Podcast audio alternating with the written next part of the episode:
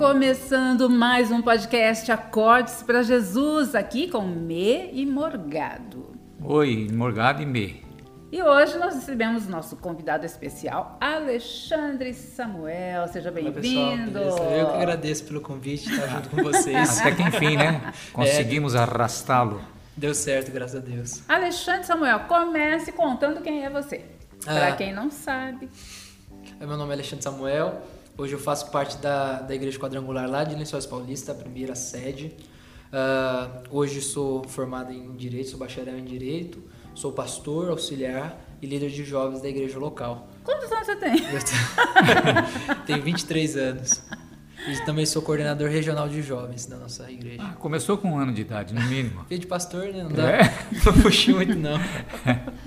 Alexandre, é, quando que você decidiu que você queria ser pastor? Isso já começou na infância ou não? Não, não queria ser pastor, não. De verdade, queria, eu falo que eu sempre fui da igreja, mas o meu relacionamento com Deus, com esse entendimento, veio depois do meu primeiro retiro.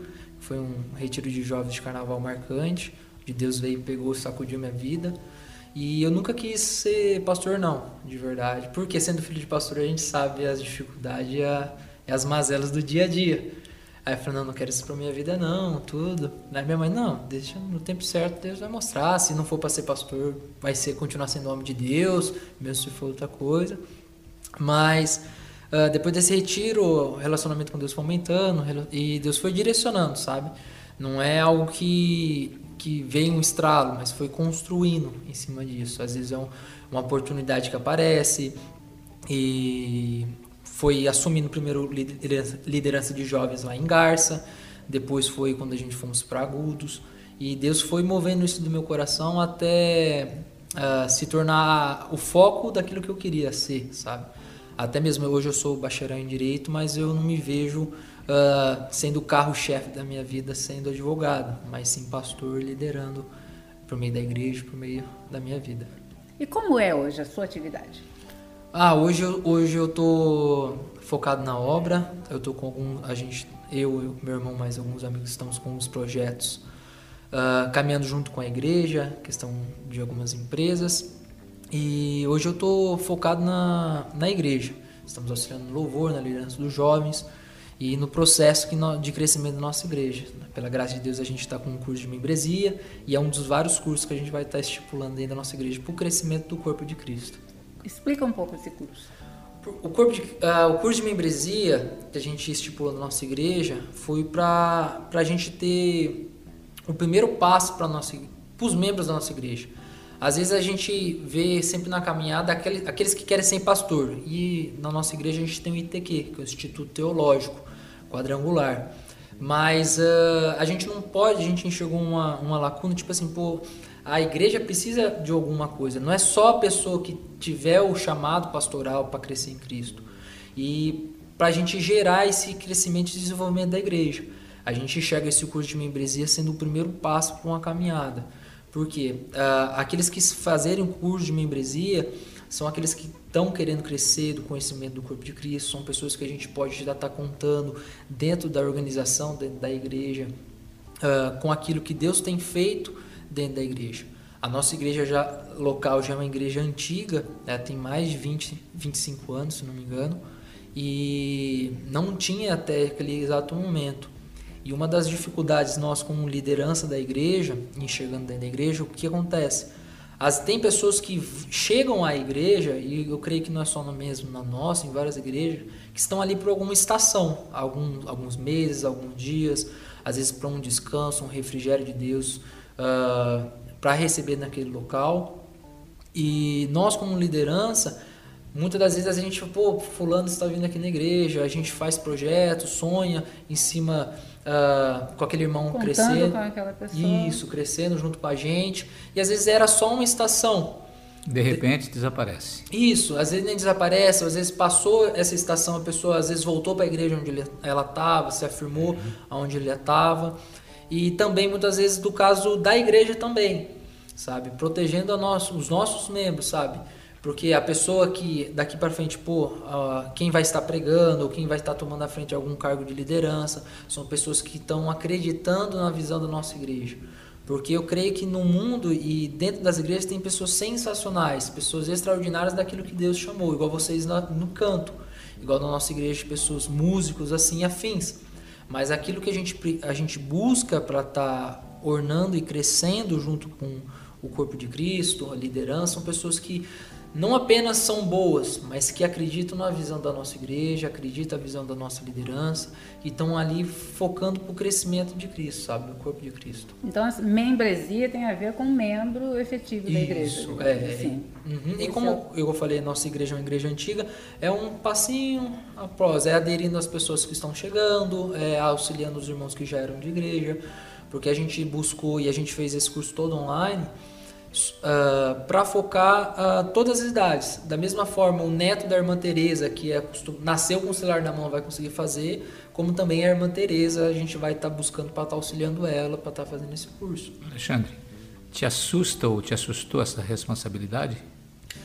Cara, eu enxergo como uma graça de Deus, sabe? Porque até eu vejo uh, exemplo de alguns pastores, tipo, na nossa igreja tem irmãos senhores de idade que chegam em mim e falam, paz pastor, tudo bem com o senhor? Eu falei, o senhor, eu que tenho que chamar você de senhor por causa da idade.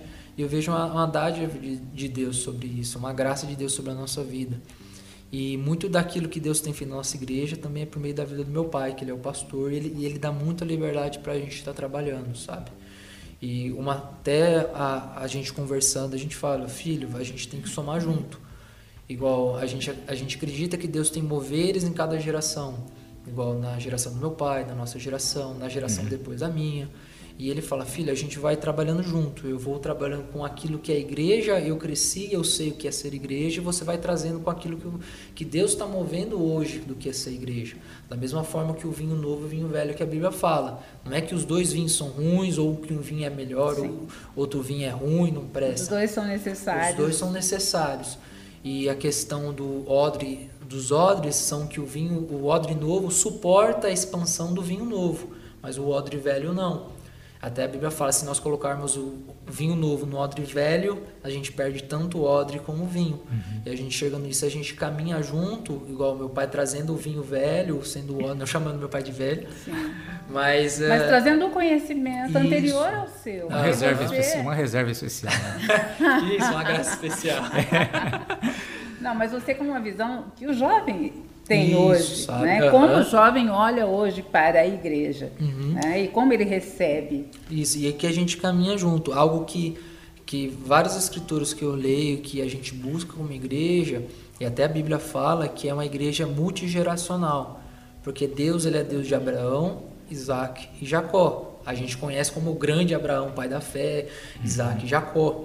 Mas de verdade é o Deus do meu pai, o Deus dos meus avós e o meu Deus. A gente está falando de, de filhos, pais e avós.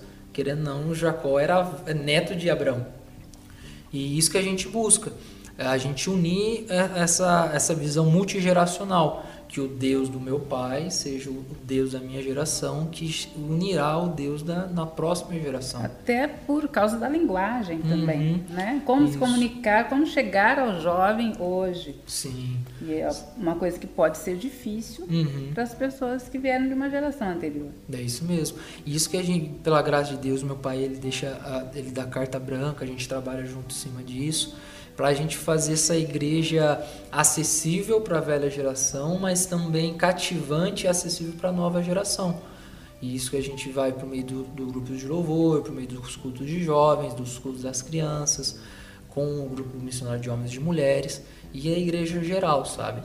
E que a gente enxerga que uh, eu e alguns jovens que a gente está junto, que eu falo aqui são minhas colunas, que é o Kaique, a mãe de meu irmão, Moisés, que por muito tempo a gente ficou, a gente focou só no grupo de jovens. Não, vou fazer isso no grupo de jovens alguns anos atrás, uns 3, 4 anos atrás. Aí Deus parou a gente, parou a gente. A gente entendeu isso hoje. E hoje Deus está dando engrenagem para a gente porque a gente não está enxergando só o grupo de jovens. A gente está enxergando como igreja.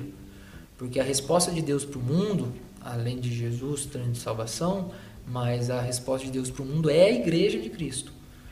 E a igreja tem todas as Sim. idades. é tanto o jovem como as crianças, como os idosos, é a igreja. Então, Deus, a gente vê hoje que Deus parou a gente para a gente amadurecer, porque não será um grupo de jovens, não vai ser o grupo de jovens que vai trazer transformação em Lençóis Paulista, mas vai ser a igreja de Cristo. Isso envolve todas as gerações, envolve mais de uma igreja, envolve mais de uma denominação.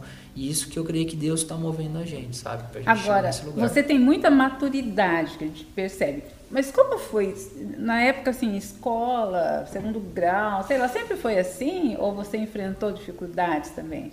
Ah, tipo, uh, eu sei que no, lá pro segundo, terceiro ano, eu sabia que por meio que eu sabia que eu não ia fazer uma escola pública, universidade pública, eu ia fazer uma faculdade particular, eu, eu falei, não, eu vou redar o pé um pouco dos estudos aqui, porque eu estudei no, no Prever Objetivo aqui de Agudos, eu falei, não preciso me matar tanto como que é passar no Unip, passar numa, numa, numa USP, numa USC, alguma faculdade federal, assim. Uhum.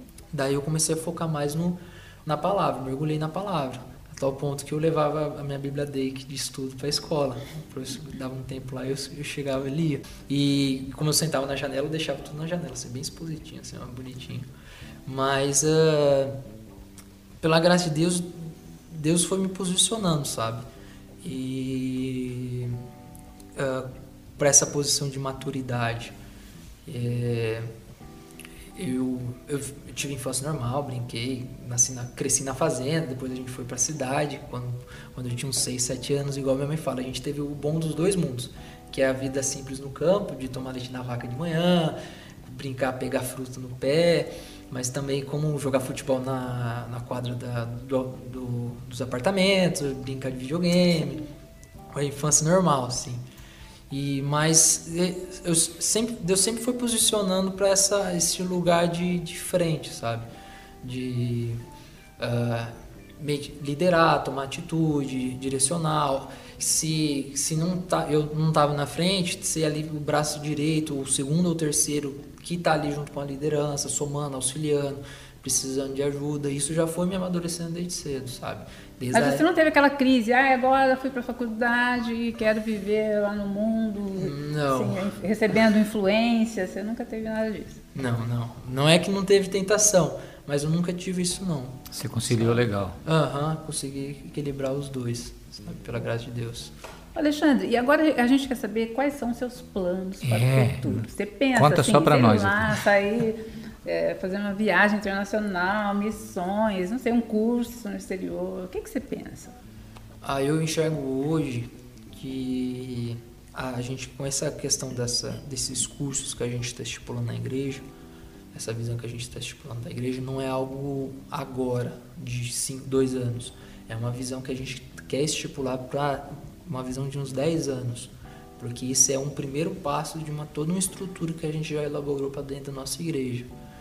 Porque hoje eu não me vejo fora de lençóis, sabe? É, Deus pode nos levar para outros lugares, amanhã pode, mas hoje a gente não se enxerga fora daqui. E eu creio que o lugar onde eu estou, o lugar que Deus quer que eu esteja hoje é junto com meus pais, na igreja de lençóis, auxiliando essa, esse mover dentro da igreja, sabe? porque a gente sente isso é muito isso vem muito da fé também eu não sei te explicar. Que Deus vai fazer em nossa vida na igreja local. Não apenas de encher a igreja de ter gente porque a gente enxerga que quando a igreja está cheia não é só que tem gente lá dentro mas são milhares centenas de vidas sendo transformadas. E a gente sente quase de forma palpável pela fé que esse tempo está chegando sabe? Que Deus foi amadurecendo a gente, que a gente foi crescendo, a gente foi fechando as brechas, a gente foi treinando a nossa liderança, foi preparando a igreja e é hora da colheita. Isso, sabe? A gente sente isso, tanto eu, meus pais, a gente senta, a gente conversa, para às vezes chega no café da tarde a gente fica até a hora do culto conversando sobre isso e, e sair eu, uh, da onde eu estou hoje eu já eu já tenho essa noção faz tempo Tipo, ah, fazer uma escola missionária de dois anos, alguma coisa assim. Eu não me enxergo fazendo isso hoje. Mas eu sempre eu tenho essa convicção, mas tipo assim, eu às vezes eu não posso ir para uma, não vou ter a chance de fazer um curso da Bethel de dois anos na Califórnia, mas eu creio que pela por, pela fé em Deus, eu vou ter, ser, vou estar conectado com eles lá. Às vezes numa conferência de alguns dias, às vezes, pô, eu não vou poder morar em São Paulo para estar nas igrejas referentes hoje no Brasil, mas eu creio que pela fé que eu vou ter estar conectado com eles, recebendo o direcionamento para aquilo que Deus tem para Lençóis Paulista. Porque amém por aquilo que eles estão fazendo cada um na nossa cidade, mas eu enxergo também se se eu não tiver em Lençóis, é, quem vai fazer? Que Deus tem um chamado para cada um na cidade. Igual Deus, as cartas de, de apóstolo Paulo, ele era escrito para cidades, não para pessoas. Só um para outro discípulo. Mas a, a, carta de Coríntio, Coríntio era uma cidade. De Éfeso, de, uh, de Gálatas, era para um povo, para uma cidade. Eu creio que Deus tem chamado para essa cidade de Lençóis. Alexandre, mexer com os jovens hoje, ministrar, resolver problemas, é, ter a palavra certa para cada culto, é, é dificultoso para você ou está levando legal? Eu, eu, eu creio, não é dificultoso. Por quê? Porque eu acredito que o maior, o maior uh, como eu posso falar, a maior transformação não é aquilo que eu possa falar. Ah, Deus nos colocou ali como função apenas para apresentá-lo às pessoas ali, o Espírito Santo. Uhum é, dar abertura para eles uh, serem tocados pelo Espírito Santo. Igual uh, o nosso projeto na, dentro da igreja. A gente está trabalhando muito forte por meio da, da Yasa, namorada do Moisés, que é líder de crianças, em cima de mover do Espírito Santo no ministério infantil. Dá abertura para a gente estar tá orando, a gente tem culto, uh, de, culto infantil, que são apenas momentos para as crianças estar orando, orando. A gente também tem um ministério profético infantil, que as crianças elas escrevem cartas proféticas para pessoas. Uh, a gente pede, Deus vai dar um nome para vocês, vocês vão escrever alguma coisa. E você tem que sentir o Espírito Santo de algo simples, porque não existe Espírito Santo Kids. E, o, e eu creio que isso é sensacional com os jovens, porque, principalmente por causa da faculdade, não tem argumento nenhum que eu possa falar que às vezes faça ele mudar de ideia. Mas às vezes é uma cura que o Espírito Santo possa fazer. Às vezes é uma palavra de conhecimento de algo que ela falou dentro da casa dela, sem ninguém saber que Deus traz aquele momento. Tra quebra uma estrutura de anos, às vezes, que a pessoa, de traumas de anos que a pessoa, aquele jovem uma tinha. cura uhum. interior. Isso. Né? Que é a, a coisa é essencial, sabe? A melhor coisa que a gente pode fazer. A gente pode pregar bonito? A gente pode. Mas é quando a gente dá essa abertura para o Espírito Santo agir, que é o melhor momento, sabe? Que eu creio que é isso que deve ser o nosso foco. Porque não tem aquela de escolher a palavra, né? Não. Essa é para os jovens, essa é para os kids, essa é para o adulto. Não, eu acho que não a única tem, O Espírito que... Santo fez é essa. Uhum. Pode ser qualquer horário, qualquer dia, para quem. Muda a linguagem. A linguagem, mas, mas a palavra é a mesma, sabe? Agora, é, como você vê o jovem hoje? Qual é a principal dificuldade para os jovens fixar na igreja? Eu, eu, eu acho que muito disso é, é isso parte da geração. A gente está a gente tá numa geração hoje que tem que saber de tudo um pouco. E isso a gente parte também na vida espiritual. Às vezes a gente tenta saber de tudo um pouco dentro da, de Deus e a gente não vai fundo. E eu vejo que é isso. Superficialidade. Superficialidade. Às vezes é uh, jovem de versículo do dia, jovem de. Uh, às vezes vai ler a Bíblia uh, só quando o pastor pede. Igual hoje teve um estudo questão de leitura da Bíblia, que às vezes a, a pessoa ela abre sete vezes a Bíblia por semana. Isso é contando quando o seu pastor fala, abre a sua Bíblia no capítulo tal. E, é, e, às vezes é um capítulo, um versículo. Isso é a média brasileira, sabe? De quem, quem é evangélico. E eu creio que o problema em si é a superficialidade, sabe? E é um dos focos que a gente busca é a gente ir profundo nisso, sabe? Profundo na palavra, profundo em oração, porque é relacionamento, né? Igual vocês estão anos casados e a, a questão é o tempo investido um com o outro. E no relacionamento é a mesma coisa, com Jesus é a mesma coisa, é o tempo gasto, porque é o tempo investido, o tempo conversando, o tempo lendo, aprendendo sobre Jesus, aprendendo e recebendo o daquilo que ele quer pra gente, daquilo que ele direciona a gente. É relacionamento, é tempo investido, sabe? É superficialidade. E qual a sua visão sobre redes sociais? também com relação a jovens que postam também coisas de Jesus nas redes sociais, uhum. mas às vezes não vivem aquilo. Sim. Sabe? Eu leio o versículo porque eu preciso ter algo para postar, mas isso não quer dizer que eu vou usar aquele versículo para minha vida. Uhum. É, a questão da, das redes sociais, eu vejo isso como um, um, algo magnífico. Porque uh, uma palestra que eu participei de Nick Moretti, falando sobre redes sociais, ele fala bem assim que hoje em dia nós não teremos mais nenhum Billy Graham, uma pessoa que leva milhões de pessoas no estádio, milhares de pessoas no estádio, mas a gente vai ter minis Billy Grahams por ali, porque se a gente faz um stories, aí você pergunta quantas pessoas viram seu stories, ah, deu 90, 90 pessoas viram meu stories, às vezes de mil pessoas que você segue ou uhum, segue você. Sim. Aí ele pergunta assim, quantas pessoas vão no culto de domingo na sua igreja? Ah, vão 50, vão 100. Então, beleza. Num story você teve um culto de um domingo. Num story seu. Sim. E, e eu enxergo isso também como uma rede social, como uma forma da gente potencializar a palavra do Senhor. Uh, da mesma forma que uh, eu enxergo uh, potencializando a palavra do Senhor, a mídia social veio para potencializar aquilo que a gente é. E ninguém consegue segurar o teatro por muito tempo. E o, a vida nossa com Cristo e no dia a dia, de verdade, é uma, é uma batalha de tempo. Muitas vezes a gente pensa que a gente está correndo uma, uma, corrida de 100 metros, mas de verdade a gente está correndo uma maratona. Uma das coisas que eu falo com, com os jovens da nossa igreja, para a gente ser paciente e não ser afobado. Porque afobado, tipo, com pressa. Mas eu não falo a palavra com pressa uh, ser apressado, porque a gente tem que fazer acontecer, tem que ter essa, esse senso de urgência dentro da gente, mas a gente não precisa ser afobado. Porque se a gente é afobado, a gente, a gente desanima quando, desanima quando ninguém se levanta para ajudar a gente. A gente, pô, tô fazendo aqui, só deu três pessoas, pô, só tá nós três, podia estar tá mais gente, poderia mais pessoas poderiam ajudar a gente. Igual eu falei para uns jovens, questão da parte de mídia. Eles chegaram para somar junto com a gente a parte de mídia. Hoje a gente tem três lá na igreja. E eu falo conversando com eles, eles não, vão chamar mais gente, não sei o que, não sei o que. Tá certo esse anseio por chamar mais gente. Aí eu sempre falei, mano, vamos chamar, vamos continuar com esse centro de urgência, mas não vamos desanimar. Por quê? Porque a gente aumentou 300%. Por que 300%? Porque até antes você chegar só tinha eu. Agora a gente tem três e vamos continuar firme, porque se a gente a gente fica afobado, a gente começa a desanimar. Aí fala, pô, o fulano ajudou.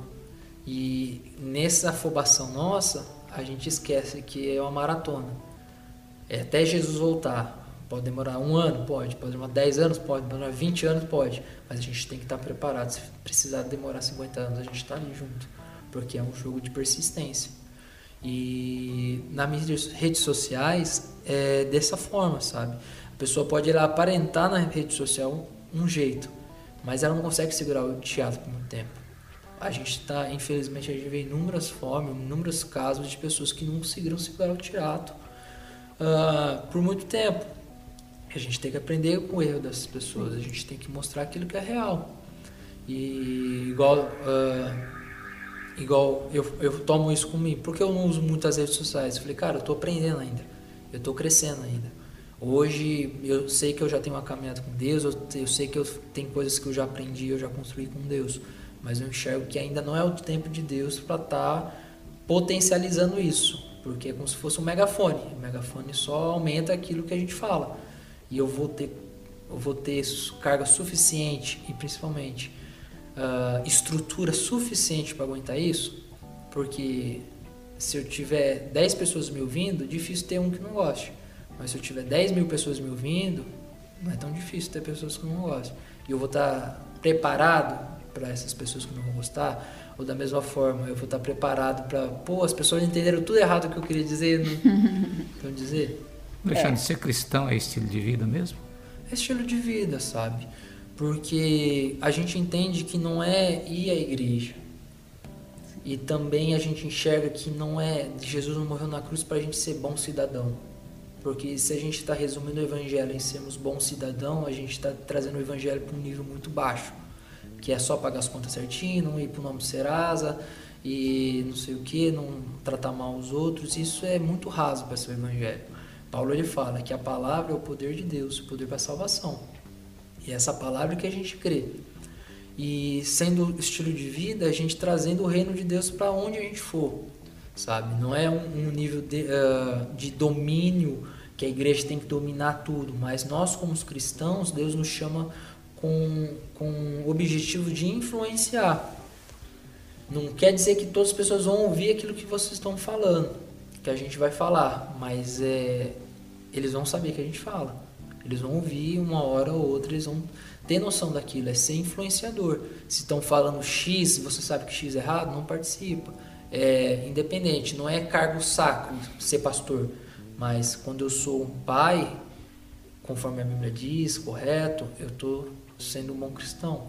Não é, eu estou servindo a Jesus. Quando eu sou um bom advogado, correto Sim. diante da lei, eu estou sendo um cristão verdadeiro ali. Eu estou glorificando a Deus. Não é só quando eu toco, não é só quando eu prego, não é só quando eu evangelizo, mas às vezes é cuidando dos meus filhos. Ah, meu ministério, Deus só me deu os meus filhos. Cara, que é ministério mais importante do que ser mãe, ser pai? É você dar o seu melhor ali, você está semeando e, e fazendo crescer algo que pode influenciar o É mundo. você pregar o evangelho com a sua vida. Isso. Né? Mesmo que você não esteja com uma Bíblia na mão, uhum. mesmo que você não esteja falando de versículos, mas a sua vida vai mostrar Jesus. Uhum. É, é, isso que importa. É o evangelho da segunda-feira, né? A gente é. é. que a gente acredita, é. igual a palavra eclésia, que é igreja, ela não era uma palavra evangélica na época de Jesus, era uma palavra grega, que era a reunião de pessoas, que é a assembleia. E a Assembleia era a estrutura uh, sociopolítica uh, militar para organizar as tropas militares e a sociedade, a eclésia, naquela época. A igreja é isso, eu acredito. É um lugar onde a gente chega como corpo de Cristo, para se reunir em corpo de Cristo, para receber direcionamento, Sim. posicionamento e forças para aquilo. É um ao outro, sabe? Na igreja. Sim, e assim, é, você vai adorar na sua casa, né? Você vai orar na sua casa, mas em um determinado momento você vai fazer isso junto com outras pessoas que foram separadas Sim. junto com você para estar nesse mesmo uhum. lugar, né? Por isso existem tantas igrejas, não está todo mundo no mesmo lugar. Sim. Né? Alexandre, como foi o seu primeiro culto como pastor? Nossa, eu sei que o meu primeiro culto como uh, líder de jovens Demorou umas três horas. Por quê? Porque a gente cantou as cinco músicas lá e eu escrevi literalmente. O que você ia falar? Não, que o cara, que o outro pastor que eu copiei a mensagem. o Douglas Gonçalves na conferência do Hub. Assinado Douglas Gonçalves. Faltou isso. E, pô, copiando ponto, ponto, tarari parará, sabe, parar, pá, pá, pá. Foi assim, assim, assado, como líder de jovens. Isso já aqui em agudos. Mas foi itris litris. Copiar tintim por tintim. Mas a primeira vez que eu preguei, quando, foi no cultinho das crianças, eu parei de tarde, escrevi uma mensagem ali de umas cinco, cinco linhas. Aí escrevi, imprimi, meu pai tinha impressora em casa. Aí beleza, foi o culto de jovens, tocamos, ministério. A gente tinha a irmã Lena, irmão divino lá de Bauru, eles fizeram um trabalho muito bom com crianças, fazer as crianças cantar. fazia as crianças cantar, eu tocava baixo, Moisés tocava bateria, foi o primeiro, uh, as outras crianças cantavam, foi a primeira interação assim com o louvor que a gente teve, e eu fui pregar, beleza, fui lá pregar. Aí eu peguei o microfone, paz, amém, li as cinco linhas, amém. Entreguei o microfone pro meu pai. foi mais rápido do que começou. Demorou mais tempo para começar a palavra do que a própria palavra. E hoje, como é? Ah, hoje é. é vai, vai por Hoje já, já, está escrevendo 10 linhas. Já, já. Tá bom. Não, hoje eu diminui. Às vezes eu nem escrevo. Às vezes, igual conversando com, com os amigos, eu falo, ah, Xande, vai pregar o quê? Eu falo, não sei ainda. Ah, mas Deus vai dar um direcionamento. Verdade, né? É, às vezes é abrir na Bíblia, é uma palavra que, que a gente lê no dia. Tem até a frase que eu não sei é, de quem que é, mas ele fala assim, quanto tempo demora para a escrever uma palavra. De verdade, não se escreve. Eu demorei a vida toda para escrever uma palavra, porque não é só uma tarde.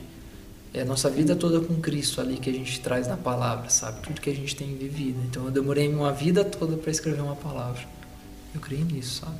Ótimo. Mais alguma coisa importante que nós não perguntamos, mas você quer falar? Não, eu creio que não. Algo secreto?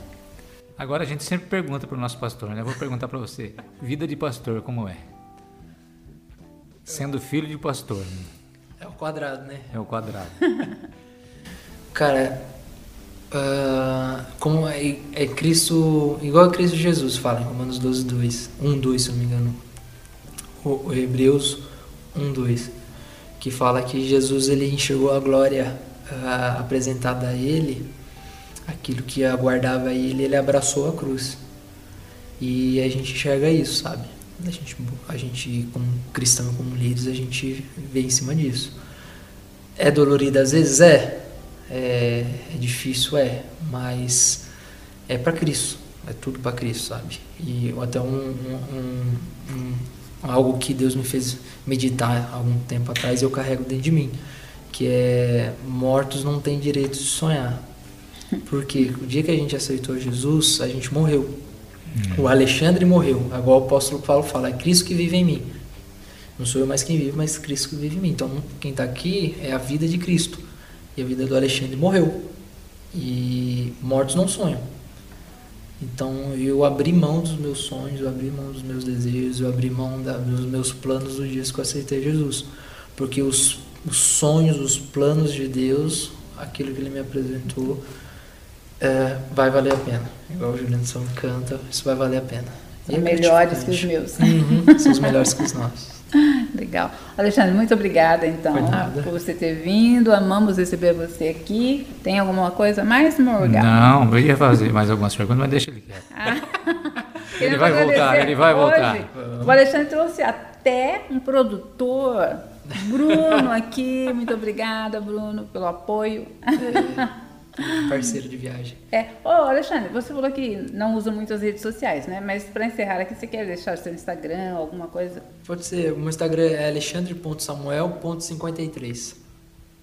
Então, siga o nosso podcast. Temos agora os vídeos no YouTube, no Spotify, nas plataformas de podcast e também temos o nosso Instagram, arroba Acordes para Jesus, que é o nosso podcast, ok? Então, até o próximo episódio. Tchau, tchau, tchau Alexandre.